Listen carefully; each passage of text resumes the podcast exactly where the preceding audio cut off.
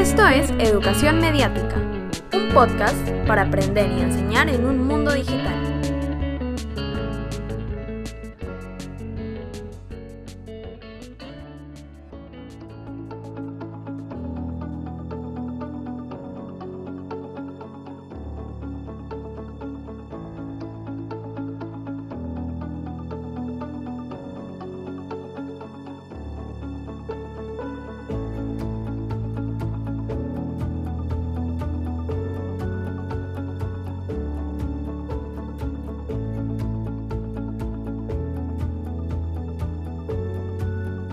En el episodio de hoy, hablaremos sobre uso de tecnología en zonas rurales.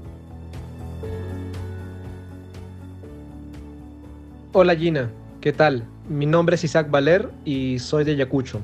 Actualmente me desempeño como docente de redacción en una institución educativa en Huanta. Es un gusto saludarte y a la vez agradecerte por el aporte de tu artículo sobre el uso del celular en un caserío de los Andes. A partir de tu trabajo me han surgido tres preguntas que te las voy a formular a continuación.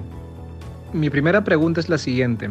En tu artículo mencionas que identificar la agencia de las personas de las áreas rurales en el uso de celulares ayuda a desmitificar la idea que se tiene de ellos de personas apolíticas y sin agencia y con una cultura estática. ¿Quiénes en concreto piensan así? ¿Sería suficiente con ponerlas en cuestión para develar su carácter prejuicioso o se requiere también tomar acción? Y si es así, ¿cuáles serían estas acciones en concreto para no quedarnos solamente en el pensar y repensar? Buenos días, profesor Isaac. Muchas gracias por leer mi artículo y formular sus preguntas que he encontrado muy estimulantes. Los prejuicios sobre las personas en áreas rurales constituyen el pensamiento hegemónico, es decir, el pensamiento que predomina en los medios de comunicación, en quienes los manejan y se reproduce en las interacciones de la vida cotidiana. Voy a proveer tres ejemplos. El personaje de la paisana Jacinta contribuye a perpetuar estos estereotipos desde la mofa y la burla. Como un ejemplo más reciente, el video de un TikToker en la Universidad de Lima asocia a las personas de áreas rurales con la suciedad, como se ha hecho desde hace décadas desde el pensamiento higienista, que surgió para combatir las enfermedades infectocontagiosas, pero que lamentablemente ha sido muy afín a discursos discriminatorios. El video también muestra la sorpresa ante un elevador o un bebedero de agua, como si estas personas de hace 500 años estuvieran en una máquina del tiempo y aparecen en la actualidad. Las personas que intentan ser cómicas denigrando la identidad del otro y las que lo encuentran gracioso no son las únicas que incurren en estos estereotipos. También ocurren otros formatos como los noticieros. Por ejemplo, el conductor de televisión Martín Rielp consideraba que la entrega de tablets durante la pandemia iba a significar un salto del siglo XV al siglo XXI para las áreas rurales, mostrando un profundo desconocimiento sobre los procesos de hibridización y las interacciones urbano-rural. Al ser este un problema social, atraviesa diferentes esferas desde la clase política, empresarial, el ámbito universitario y hasta nuestras propias familias. Ahora, poner estas ideas prejuiciosas en cuestión públicamente es una forma de acción. Cuando se repiten los prejuicios, estos se refuerzan. Por ejemplo, cada vez que alguien se ríe del personaje de la paisana Jacinta, se refuerza el prejuicio y se esparce. Entonces hay que romper el continuum al no reírse y exponer públicamente nuestras razones para tomar distancia de esta práctica normalizada y así debilitar el mecanismo de propagación de estas ideas.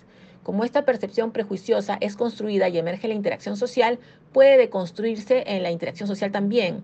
Eso sí requiere de valentía porque se va a ir contra lo hegemónico. Mi segunda pregunta tiene que ver con el caso de Dora, ella parece tener un, grado de alfabetización que no le permite participar de manera activa en el mundo letrado, pero al acceder a una nueva tecnología como el celular, este dispositivo parece facilitarle el acceso al mercado. ¿Qué rol juega el concepto de oralidad secundaria de Walter Ong en los actores de Pampalta y en el estudio llevado a cabo en general? En la tesis no he empleado este concepto de Ong, más bien he empleado una perspectiva que critica el paradigma empleado por este autor y otros que tienen una visión dicotómica entre oralidad y escritura y entre una mente oral y una mente letrada y que a su vez, desde una perspectiva evolucionista, tienden a calificar la primera como menos desarrollada que la segunda, que sí sería capaz del pensamiento abstracto, por ejemplo, ¿no? Entonces ponen, este, digamos, esta mente letrada como más evolucionada, superior ¿no? que la mente oral. En contraste, para comprender cómo funciona la lectura y la escritura, primero es indispensable identificar las prácticas socioculturales específicas en las que se encuentran inmersas ¿no? la lectura y la escritura. y ya después ver cómo se conectan con formas orales del lenguaje o con las formas particulares de interactuar, ¿no? Y con los modos específicos de usar los objetos, las tecnologías, ¿no? Los espacios y los tiempos. Entonces, como, como verás, es una visión más integral que no atribuye a la tecnología en sí misma, no sea la tecnología de la escritura o la tecnología del celular, el poder de transformar la mente del individuo o la sociedad, sino que está arraigada en una perspectiva sociocultural. Mi tercera y última pregunta es la siguiente. Después de haber estudiado a los vecinos de Pampalta y luego de culminada la investigación doctoral que llevas a cabo, ¿sientes que tienes alguna responsabilidad para con dichas personas? ¿Hay alguna acción o proyecto en concreto relacionado a los nuevos medios que planeas implementar luego de la investigación?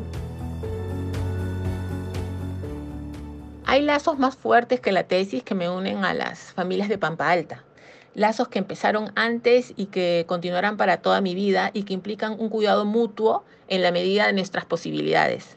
Voy a compartir los resultados de la tesis con ellos, sí, ¿no? Pero el uso que ellos hacen de, las, de los celulares, ¿no? Y todo lo que son capaces de hacer su agencia no es novedad para ellos, sino para quienes los miran desde el prejuicio ¿no? al que te referías en la primera pregunta. Ahora, he tenido iniciativas para incidir en los aprendizajes de los niños por fuera de la escuela de Pampalte en los últimos tiempos. Eh, por ejemplo, en los meses de verano, antes de la pandemia, contraté a una antigua docente de la escuela para que vive en la comunidad dos meses y pueda enseñar a leer y escribir a los niños de tercer y quinto grado. Eh, finalmente ella hizo este trabajo gratuitamente. Y antes, durante y después de la pandemia, implementé un proyecto con el apoyo de la Embajada de Estados Unidos para la red de docentes rurales, donde también participa el docente de Pampa Alta.